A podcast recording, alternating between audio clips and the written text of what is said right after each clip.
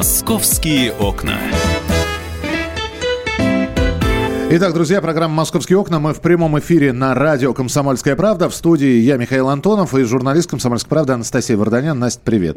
Привет, добрый день. Как обычно, с не самыми веселыми историями, э, несмотря на лучезарную улыбку, Настя рассказывает иногда о таких событиях, от которых волос шевелится, потому что, ну, э, нашумевшая история, когда молодой человек, внук бывшего директора «АвтоВАЗа», берет машину в каршеринге – да, и едет катать свою а, несовершеннолетнюю девушку. А ему самому? А, ему самому 19, его зовут э, Егор Личенков, он студент второго курса, и, э, ну, мы можем, наверное, назвать его этим банальным словом мажор, да, потому что парень ни в чем не нуждался, хорошо жил из обеспеченной семьи, и, а, ты знаешь, вот э, Спрашивает, в этой зачем, аварии он Зачем нарушил... ему машина в каршеринге, когда он... Да, вот это действительно остается загадкой, но, может быть, родители пока не приобрели ему ни водительское удостоверение, и не машину, да. И вот в этой аварии а, парень действительно нарушил все. Он а, а, взял машину в каршеринге не на себя. У него не было водительского удостоверения. То есть тогда будем так говорить, на него кто-то взял? На него кто-то взял, да. А, у него не было водительского удостоверения. Он был пьян, он отказался, отказался проходить медицинское освидетельствование. Он покинул место ДТП. Он ехал со скоростью больше 120 км в час и ехал он на красный сигнал светофора. А, то есть, э, наверное, весь а, комплекс нарушений, которые могли были быть а, совершены, у, него присутствует в этой аварии. И а, сейчас он задержан, хотя, как бы, как ты понимаешь, пытались замять эту аварию. И до сих пор, несмотря на то, что я лично общалась с несколькими очевидцами, до сих пор считается, что он не покидал место аварии, хотя люди видели, надо же сказать, что водитель он убил человека, легкового да? автомобиля, да, 22-летний мужчина, он погиб, он погиб сразу на месте месте аварии. И вот парень, он, э, по словам очевидцев, даже не пытался подойти, посмотреть, что произошло с тем человеком. Более того, он бросил девушку, у которой тоже были травмы, это был перелом руки. А, но на самом деле их спасло только то, что у них был очень хороший автомобиль. Это Мерседес, внедорожник очень высокого класса, который сейчас у нас можно взять в каршеринге. Как так получилось, что человек, не имея э, водительского удостоверения, оказался за рулем? А, мы позвонили совладельцу каршерингового сервиса «Белка Кар» Екатерине Макаровой, попросили это прокомментировать, и вот что она сказала. Ему мог условно передать любой человек свой аккаунт. Ну, то есть так же, как э, ваша жена может поехать под вашим аккаунтом. Незаконно, но отследить это значит читать мысли. Штраф, э, если это Мерседес, 150 тысяч, а за Кей 50 передача права управления третьим лицам. Это правило сервиса, и плюс, когда ГАИ останавливает, оно сличает часто, что в приложении у человека, то что это может быть угон, да. Вы можете выйти из машины, я могу сесть, поехать. Вот. Когда ГАИ останавливает, оно, соответственно, очень часто смотрит в приложении. Если данные в правах и приложении не сходятся, то машина изымается, и, соответственно, связывается с службой безопасности. Вопрос, конечно, тогда, зачем такой сервис, когда может взять один человек, может а... ребенок взять э, телефон мамы или папы, будучи школьником, известны такие случаи, такие аварии были, и просто воспользоваться каршерингом. Говорилось несколько раз, и, по-моему, сами владельцы каршеринга говорили, что мы хотим ввести телеметрию, мы хотим ввести чуть ли не, зав... Э, чтобы автомобиль заводился э, по каким-то данным и параметрам, которые там э, владелец будет предоставлять. Хотя бы онлайн-селфи, и то до сих пор э, таких вложений большинство каршеринговых компании не сделали. Вот в эфире у нас был представитель другой каршеринговой компании. Э, вот э, в данном случае э, молодой человек взял машину в компании Anytime. У нас на прямой связи лидер общественного движения автомобилисты Москвы Леонид Антонов. Леонид, здравствуйте. Добрый Доброе день. утро. Можно ли эту систему каршеринга сделать безопасной, чтобы посторонний не садился за руль, чтобы не попадал в аварии, чтобы не было вот таких происшествий, которые мы обсуждаем в прямом эфире? Ну, к сожалению, сегодня при существующей системе, которой авторизации в, э, в этих вот компаниях каршеринга, это невозможно совершенно. То есть сейчас э, все хорошо владеют фотошопом, прочими всякими программами для изготовления таких интернетных фейков. И если человек, э, ну, будем считать его злоумышленник, да, хочет взять какой-то левый аккаунт и под этим левым аккаунтом пользуется этим сервисом, то для него, в общем, никаких препятствий не будет. Э, сейчас вот этот вот мальчик, э, юноша, который совершил э, ДТП со смертельным исходом, находится под стражей. Вам не кажется, что к ответственности нужно еще и человека привлекать, который заказал эту машину через каршеринг, на чье имя она была заказана, что его аккаунт оказался в посторонних руках? Передал ли он его добровольно, стал ли он жертвой мошеннических действий, это пусть суд доказывает. Но, по-моему, ответственность должна быть и на том человеке. Ну, здесь совершенно непонятно, мы же не следственные органы, как, каким образом удалось этому юноше получить доступ э, к сервису через левые документы. Вот. И, в общем, к сожалению, для э, вот таких вот случаев передачи поддельных документов через интернет у нас нет никакой ответственности. Здесь, в общем, ну, все вилами на воде, понимаете. авторизация, возможно, ну, вот единственный сервис, которому в нашей стране можно доверять, это госуслуги. Э, но и то там, вы же понимаете, для того, чтобы получить э, э, авторизацию, там надо довольно строгую процедуру пройти, все равно лично явиться в том же МФЦ, подать документы. Вот. И э, то же самое касается нашей, вот ну, есть система электронной цифровой подписи в государстве, то есть мы, каждый человек может получить ее. Ну, мы понимаем, да. Леонид, да, Леонид, спасибо большое, что были у нас в прямом эфире. Леонид Антонов, лидер общественного движения автомобилистов Москвы. Ну, удалось мне, кстати, выяснить, каким же образом он получил этот аккаунт. А, аккаунт принадлежит его знакомой. Это 24-летняя жительница Москвы Людмила Кнутова. А, девушка, знаешь, вот из серии «Ты же мама», такая красивая, яркая девушка, а, воспитывающая ребенка, и при этом, судя по ее страницам в соцсетях, которые очень любят дорогие, красивые автомобиле.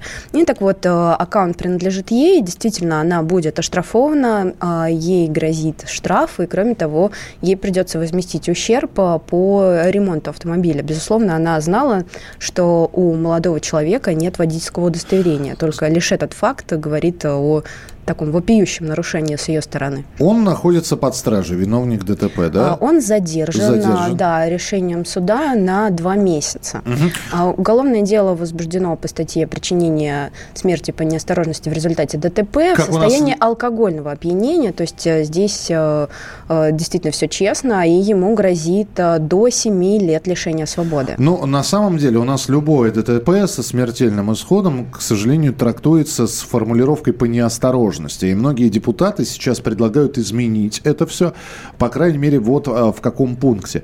Если человек садится за руль в пьяном состоянии, это одно из предложений депутатов, есть у него водительское удостоверение или нет, но он садится за руль в пьяном состоянии, это уже трактуется как злой умысел. То есть он понимает, что он уже нарушает, он отдает себе отчет, что э, в нем есть алкоголь, и он садится за руль в таком состоянии. Э, второе, злой умысел в том, что он знает, что у него нет водительского удостоверения, что тоже является нарушением. Э, и должно быть ужесточение наказаний в итоге. Э, Я бы поддержала эту инициативу, действительно, потому что ну, э, пьяный человек за рулем – это опасно. Но, знаешь, еще вот в этой теме, говоря о каршеринге, наверное, стоит, стоит затронуть а, то, что каршеринг, он перестает быть средством передвижения и городским транспортом, как нам его изначально да, преподносили. Сегодня есть масса фирм, которые ориентированы именно на автомобили, такого люксового класса, у которых э, очень много лошадиных сил под капотом. И очень часто в ночное время такие машины берут вовсе не для того, чтобы э, не спускаться в метро, а используют эти машины для того, чтобы полетать по городу, да, а масса э, всяких роликов в интернете именно с каршерингами Мерседесами, BMW и прочими автомобилями, которые э, развивают э, совершенно сумасшедшую скорость. Это отдельная тема для нашего, наверное, автомобильного эфира. Зачем спортивные автомобили в Москве? Зачем огромные крутые внедорожники в Москве, неповоротливые, да? Это отдельная история. Но скажи мне, пожалуйста, а вот в самом каршеринге, вот они сказали, это вот как с агрегаторами такси иногда общаешься, мы ни за что не отвечаем. Мы ни за что не отвечаем, мы только отдаем заказы. Кому отдаем заказы, кто их выполняет, это, дескать, вот мы умыли руки. Здесь каршеринг умывает руки. Дескать, ну мы же предоставляем, да, человеку, который авторизирован и прочее, прочее, прочее. А кто пользуется машиной, здесь мы уже ни при чем. А, вот э, на твой взгляд, э, все-таки каршеринг, владельцы каршеринга виноваты или нет? В каком-то смысле? Я думаю, что они, безусловно, виноваты, тем более, что век э, цифровых технологий уже давно можно было установить какие-то онлайн-камеры видеонаблюдения и уж отличить девушку 24-летнюю, которая, на которой был этот аккаунт, от 19-летнего парня, по-моему, особого труда не составило. И заблокировать или обратиться в ГИБДД до того, как случилась эта авария, ну, наверное, было бы возможно. А, скажи, а семья, вот если мы говорим о том, что это внук экс-директора АвтоВАЗа, семья с семьей пострадавшего никак не пыталась, семья нарушителя, семья пострадавшего каким-то образом? Насколько мне известно, нет. А, это а, представитель одной из стран СНГ. Здесь, в Москве, у него нет родственников. И, насколько я знаю, пока они не связывались с его мамой. Принято. Ну, тогда следим за развитием событий. Спасибо большое, что была в эфире. Анастасия Всем Варданян. хорошего дня. А, мы продолжим программу «Московские окна» через несколько минут. Оставайтесь с нами. Впереди много интересного. «Московские окна».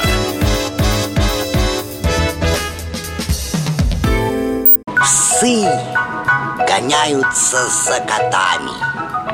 Так всегда было и так всегда будет. Такова жизнь. Как подружить домашних питомцев, чем кормить и когда водить к ветеринарам. Каждую субботу в эфире радио «Комсомольская правда» вот такая зверушка. Самая живая программа про братьев наших меньших. Советы ветеринара Ильи Середы. Не пропустите.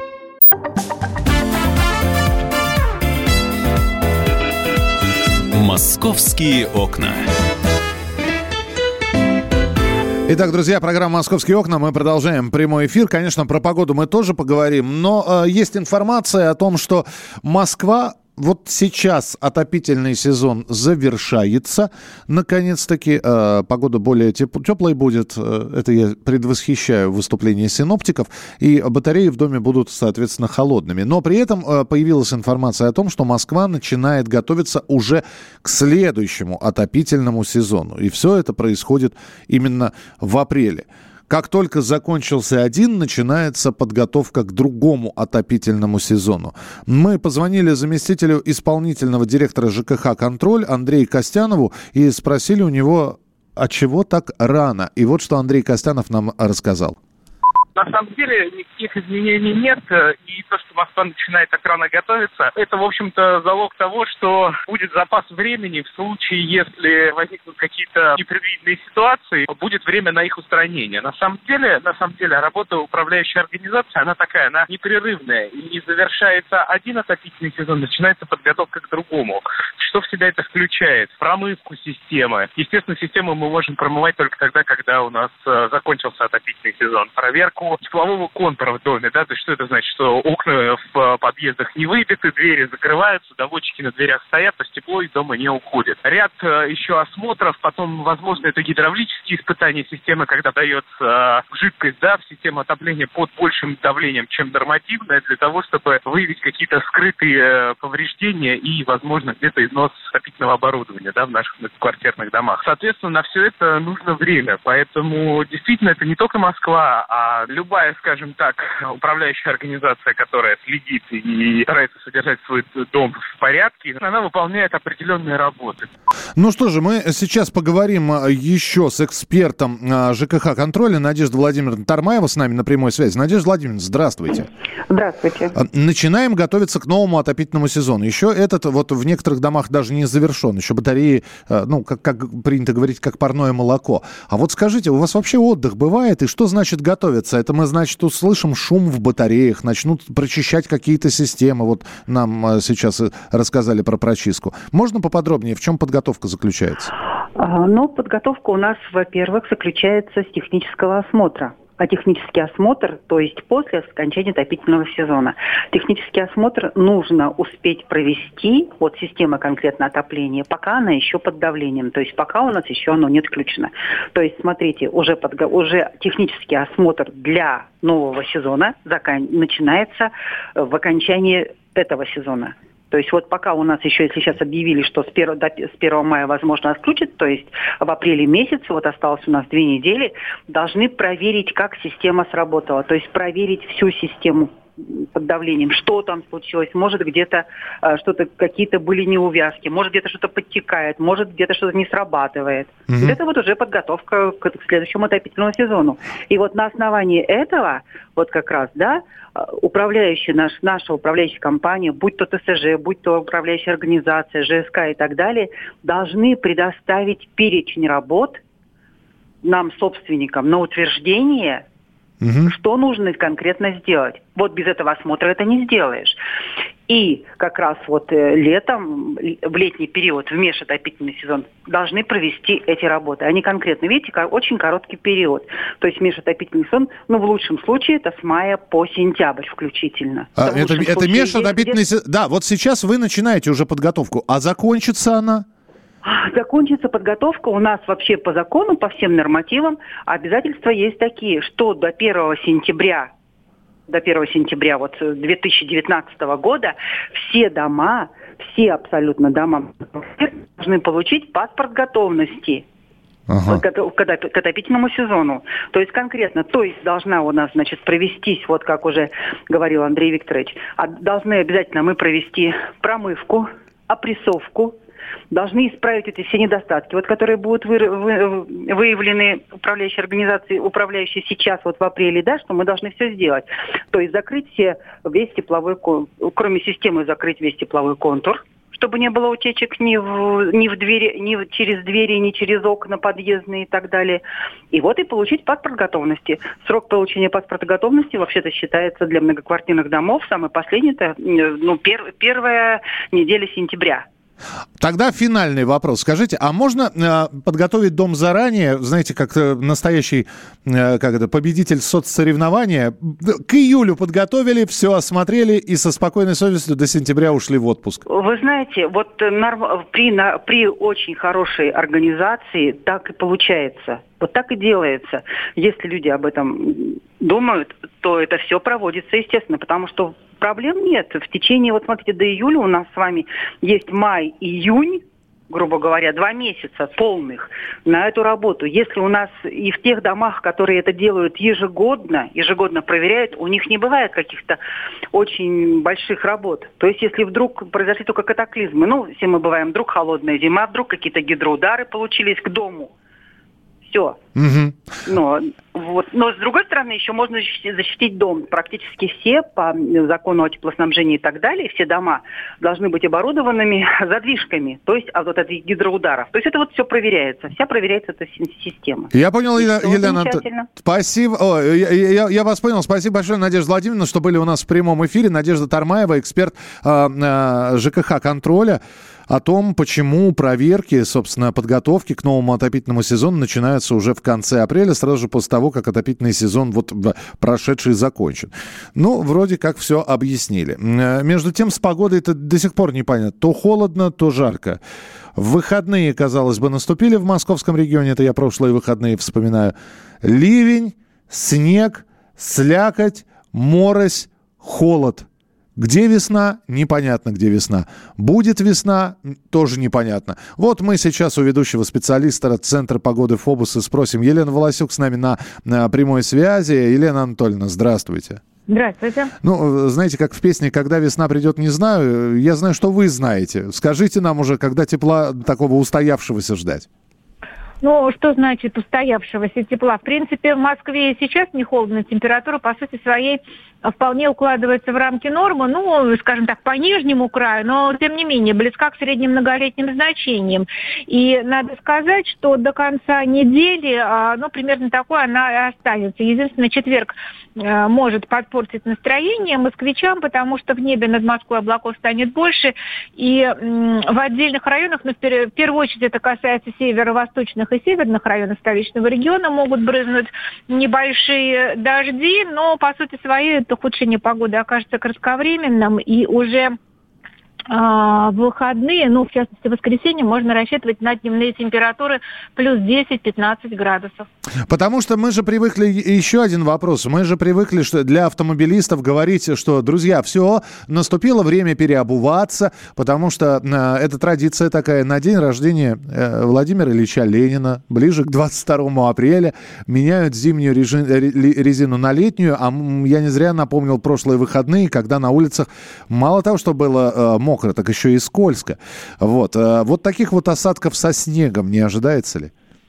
Нет, таких осадков мы не ждем. Как я уже сказала, завтра могут местами пройти небольшие осадки, но все-таки это в виде дождя, и на гололедицу рассчитывать не приходится, поэтому сегодня, 17 апреля, я могу точно сказать, друзья, пора менять резину. Все, это, это очень и очень хорошо. И извините, что э, забегаю вперед, и вперед я фактически забегаю на две недели, но мы знаем, что и ФОБОС делает какие-то долгосрочные программы прогнозы, которые будут, конечно, корректироваться. И все-таки каких ожидать майских праздников?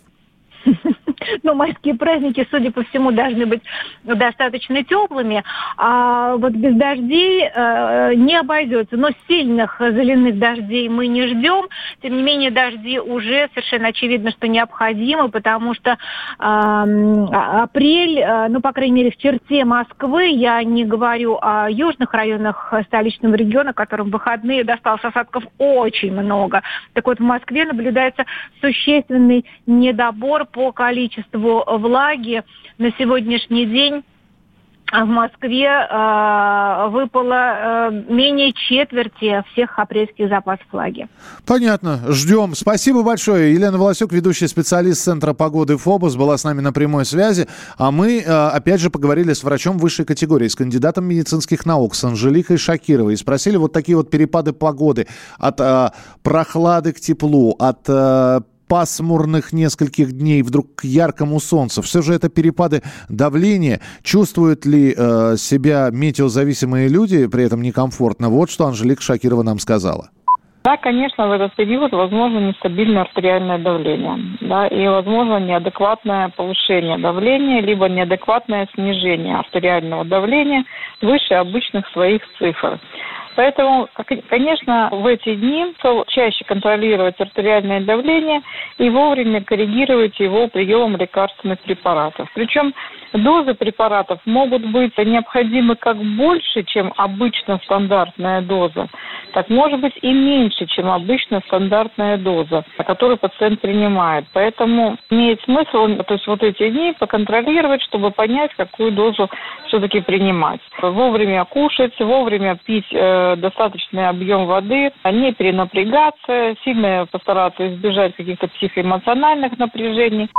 Ну что же, это была Анжелика Шакирова, а мы продолжим через несколько минут разговаривать о событиях, которые происходят в Москве, и поговорим, зачем нашему городу так много, много дорожных знаков. Подробности через несколько минут, а вы можете присылать свои сообщения 8 967 200 ровно 9702. 8 967 200 ровно 9702. Это программа «Московские окна». Радио «Комсомольская правда». «Московские окна».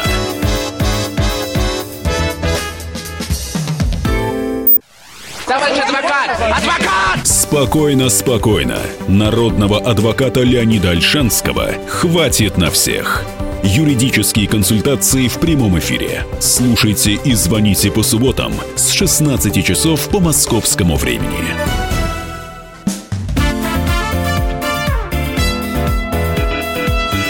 «Московские окна». Продолжается программа «Московские окна» в эфире радиостанции «Комсомольская правда». Задаем вопрос, зачем Москве так много дорожных знаков?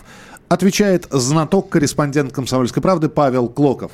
Да, всем здравствуйте. Досрочный ответ причем, да? Досрочный ответ, причем человек без водительских прав отвечает, да? Который не Знаки ездит. есть и для пешеходов.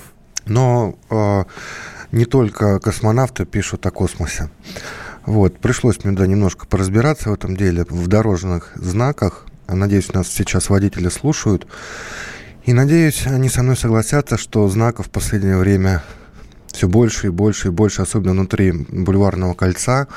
Вот если читать, например, форумы водительские в интернете, там процентов 90 сообщений касательно знаков, а это жалобы на знак «Остановка запрещена». Это вот эти красные кресты на синем фоне, а, которых Ну, действительно становится все больше и больше. ЦОД пытается э, сделать так, чтобы проезжая часть была максимально доступной для машин, для автолюбителей.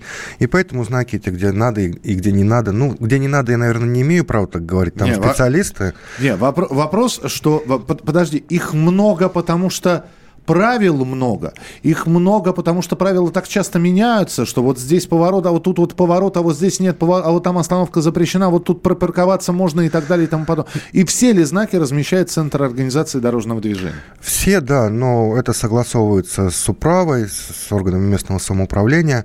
А, как тебе сказать, вот есть ситуационный центр, Центр организации дорожного движения, ЦОД.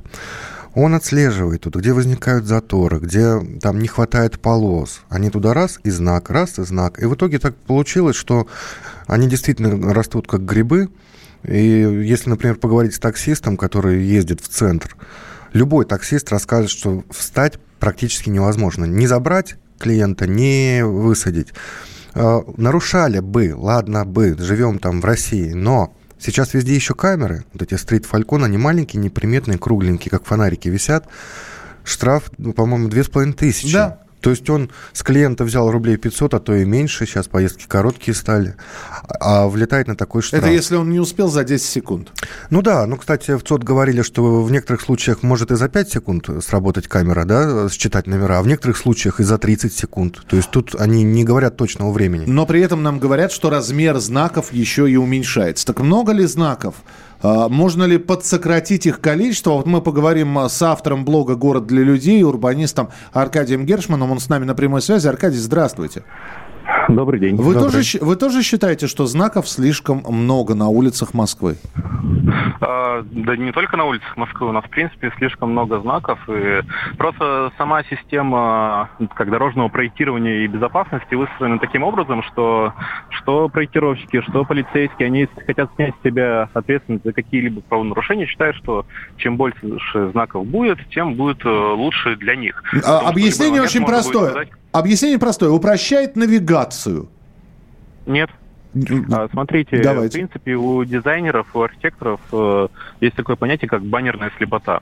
Когда информации слишком много, наш мозг э, воспринимает это как раздражитель и начинает ее блокировать. То есть, когда знаков слишком много, нужно время, чтобы ее считать, понять, а как бы при этом еще нужно смотреть на дорогу, и, как бы, и получается, что наше подсознание часть знаков, в принципе, блокирует, и водители их не видят. Поэтому лучше меньше оставить как какие-то самые важные знаки, а все остальное показывать в разметке или просто создавать э, дизайн улиц таким образом, чтобы вы, когда заезжаете на улицу, сразу видели, например, карман, вы понимали, что это карман для парковки, и не нужно было ставить, например, 10 знаков, что это именно парковка. Аркадий, а не кажется ли вам, что так много знаков ставят только для того, чтобы больше денег собирать э, от штрафов? Нет, это, поверьте, как, возможно, в некоторых регионах действительно такое есть, но вот э, на примере Москвы просто я был на многих совещаниях, этот вопрос не поднимается, но все считают, что чем больше знаков, тем безопаснее. Но корреляции нету, и наоборот, чем больше знаков, тем меньше, как правило, водители обращают на них э, внимание, и тем больше засоряется вид улиц. Что вот делать? Со- сокращать Какие именно сокращать? А, предупреждающие, а, запрещающие, а, э, информационные знаки, ну там, ста, ста, там, я не знаю, техремонт через 300 метров, да, и, и прочее, прочее. Какие знаки сокращать надо? Смотрите, есть, например, абсолютно бесполезный, на мой взгляд, знак в городе. Это частота радиостанции. У нас до сих пор их еще с советских времен ставят, что из серии вот есть радио, вот одна частота, слушайте. И это понятно, когда такое ставят где-то в поле между городами, до которого там по 100 километров в каждую сторону до населенного пункта, и там действительно одна частота есть. Зачем такое ставить в городе, мне непонятно. Есть, например, знак там «Осторожно, там убегающие пешеходы» или «Убегающие дети». И если мы прочитаем, то мы увидим, что этот знак вообще предназначен для сельской местности. Но у нас его умудряются ставить даже на Садовое кольцо, где, в принципе, там в крайней левой полосе можно ехать 100 км в час, и, естественно, там никто особо убегать не будет. То есть, э, знаете, у нас очень часто смотрят на ГОСТы и э, просто тупо их исполняют, но при этом мало кто подключает это здравый смысл. Аркадий, и, на мой взгляд, да. это главная проблема. Такой вопрос еще. Вот, например, есть Пятая Сокольническая улица. Это там одностороннее движение. А, и где-то на 100-метровом участке стоит 8 кирпичей, 8 знаков, въезд запрещен, проезд запрещен. А, в ЦОТ объяснили, что возле каждого выезда с прилегающей территории должен стоять знак такой. Но выглядит это очень странно, если не сказать нелепо. Вот как здесь Знаете, быть? возможно, если вы сейчас описываете свою улицу, то мы с вами соседи, потому что я даже фотографировал эту улицу. А-а-а. И да, действительно, мы, ну, когда ты, ты смотришь на это, ты понимаешь, что это бред что это излишняя информация, но вот опять же идет э, логика, что чем больше знаков, тем безопаснее. То есть да, э, логика да. только такая, хотя, естественно, там на каждом выезде стоит знак, что одностороннее движение. И то есть его, по идее, должно хватать. А нет, нам нужно ставить еще кирпич. Uh-huh. Или там, когда односторонняя улица, там даже если всего одна полоса, идет дублирование знаков с каждой стороны. Это понятно, когда однополосная улица в три полосы, в четыре там, ну когда это одна полоса, смысл это все дублировать. Мы То поняли, да. Очень много лишних знаков. Мы поняли, Аркадий. Спасибо большое. Аркадий Гершман, урбанист, автор блога «Город для людей». Не знаю. Ну вот я, э, честно, я за рулем не езжу. Да? Я хожу, я, э, может быть, дор- знаков дорожного движения, я просто их не замечаю. Да? Ну, как, как, зачем мне пешеходу их замечать? Хотя знак вот э, пешеходного перехода, да, мне нужен периодически. Или по, по подземного, надземного, неважно. Вот. А других ин- информационных знаков, поворот на Бобров переулок туда – а на енотов переулок сюда. Нужно? Нужно. С другой стороны, у меня есть э, смартфон, я могу это посмотреть все в смартфоне. И, и прочее. Можно ли какие-то знаки убрать, уменьшить их размер? Я чувствую, уменьшим размер будут водители кричать, да что же вы делаете, мы не видим ничего, нам не видно. Мы не понимаем, это вот нам же нужно не просто проехать мимо знака, а если это знак снижения скорости, то хорошо бы и скорость снизить. А если знак это запрещающий поворот, то его э, желательно увидеть заранее – и не поворачивать туда, ну, куда нельзя. Да, большинство, кстати, ну вот я говорил, что жалуются на количество, но это именно имеется в виду э, остановка запрещена и стоянка запрещена, вот эти запрещающие знаки. А вообще, вот если брать, например, тот же кирпич, водители за то, чтобы их было больше. Ну вот, например, э, Петр Шкуматов приводил пример э, торгового центра «Авеню» Вернадского 86, а там знак кирпич при выезде с парковки mm-hmm. на, одностороннюю, на одностороннюю улицу стоит как-то далеко, он говорит, его незаметно. Вот если водитель не местный, то можно запросто не увидеть. И выезжают часто на встречку прямо сразу в руки сотрудников ГИБДД. Он говорит, да пускай лучше поставили бы три этих кирпича, а липоватых каких-то, некрасивых, здоровых. Ну сколько бы они предупредили водителей и спасли от штрафов. Паш, спасибо тебе большое, но э, ты далеко не уходи, потому что Паша, э, он, он еще э, специалист в отношениях. И вот он пишет сейчас о, о том, что начались отношения у, у столичных птиц. Начался конфетно-букетный период. И отношения вовсю уже строят скворцы, грачи, дрозды, жаворонки. Ну, в общем, все кроме нас, да, Паш?